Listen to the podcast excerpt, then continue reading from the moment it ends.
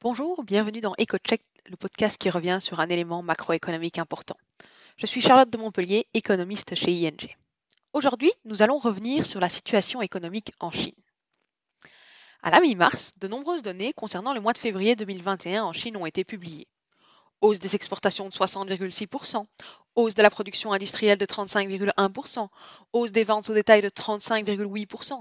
Elles sont toutes plus impressionnantes les unes que les autres, mais ne veulent en fait pas dire grand-chose. En effet, il s'agit de hausses annuelles, donc des chiffres qui représentent l'évolution entre février 2020 et février 2021. Ces données ne sont donc que l'illustration de l'amélioration de la situation économique en un an. On s'en souvient, en février 2020, le pays imposait le premier confinement au monde afin de lutter contre la propagation du coronavirus et stoppait net toute activité économique, ou presque. Le reste du monde regardait ébahi les images des métropoles chinoises vidées de toute présence humaine. La suite, on la connaît, évidemment. Quelques semaines plus tard, la plupart des pays dans le monde entraient à leur tour en confinement et se débattent toujours actuellement avec la pandémie. Avec le coronavirus, il est clair que la Chine avait vécu un début 2020 catastrophique. Mais d'un point de vue économique, en tout cas, la suite de l'année a été beaucoup plus positive. Grâce à une gestion efficace et autoritaire de la maladie, la Chine a pu éviter une deuxième ou une troisième vague du coronavirus et donc des nouvelles restrictions. Mais surtout, l'économie chinoise a pu compter sur ses forces habituelles pour se redresser très rapidement après son premier confinement. En tant que producteur du monde, le pays a pu se reposer sur son industrie exportatrice. Cette industrie exportatrice a bénéficié de la hausse de la demande mondiale pour les équipements de protection et pour les équipements informatiques nécessaires, entre autres, au télétravail. Et plus généralement, la Chine a bénéficié de la forte demande pour les biens manufacturés dans le monde, dans un contexte où les restrictions limitent les possibilités de consommation de services et donc où la consommation se rabat sur les biens manufacturés. In fine, alors que la plupart des pays ont vécu une chute drastique et historique de leur PIB en 2020, la Chine a été un des seuls pays au monde à avoir, vu son PIB augmenter, avec une hausse de 2,3% sur l'ensemble de l'année. La Chine a donc dépassé son niveau d'activité qui prévalait avant la crise, alors que les autres zones géographiques en sont encore loin. On assiste donc à un véritable découplage qui se renforcera probablement encore en 2021.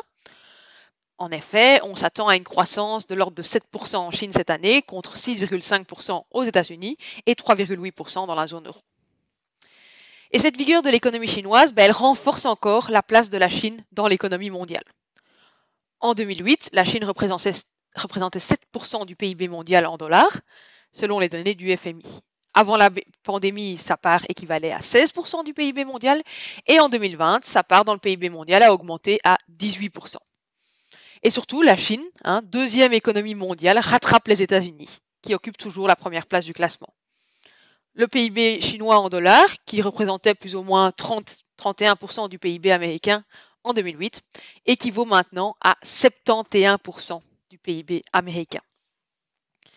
Alors, les bonnes performances de l'économie chinoise ne doivent néanmoins pas cacher certaines difficultés. Hein, les autorités essayent depuis quelques années de réorienter l'économie chinoise vers la consommation intérieure, de la rendre moins dépendante aux investissements publics et de limiter l'endettement des entreprises. Mais la pandémie a retardé ce processus.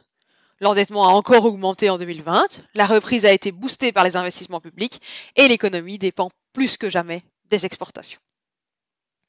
L'objectif de réorientation de l'économie est donc désormais encore plus complexe qu'avant et les défis structurels sont encore toujours bien présents.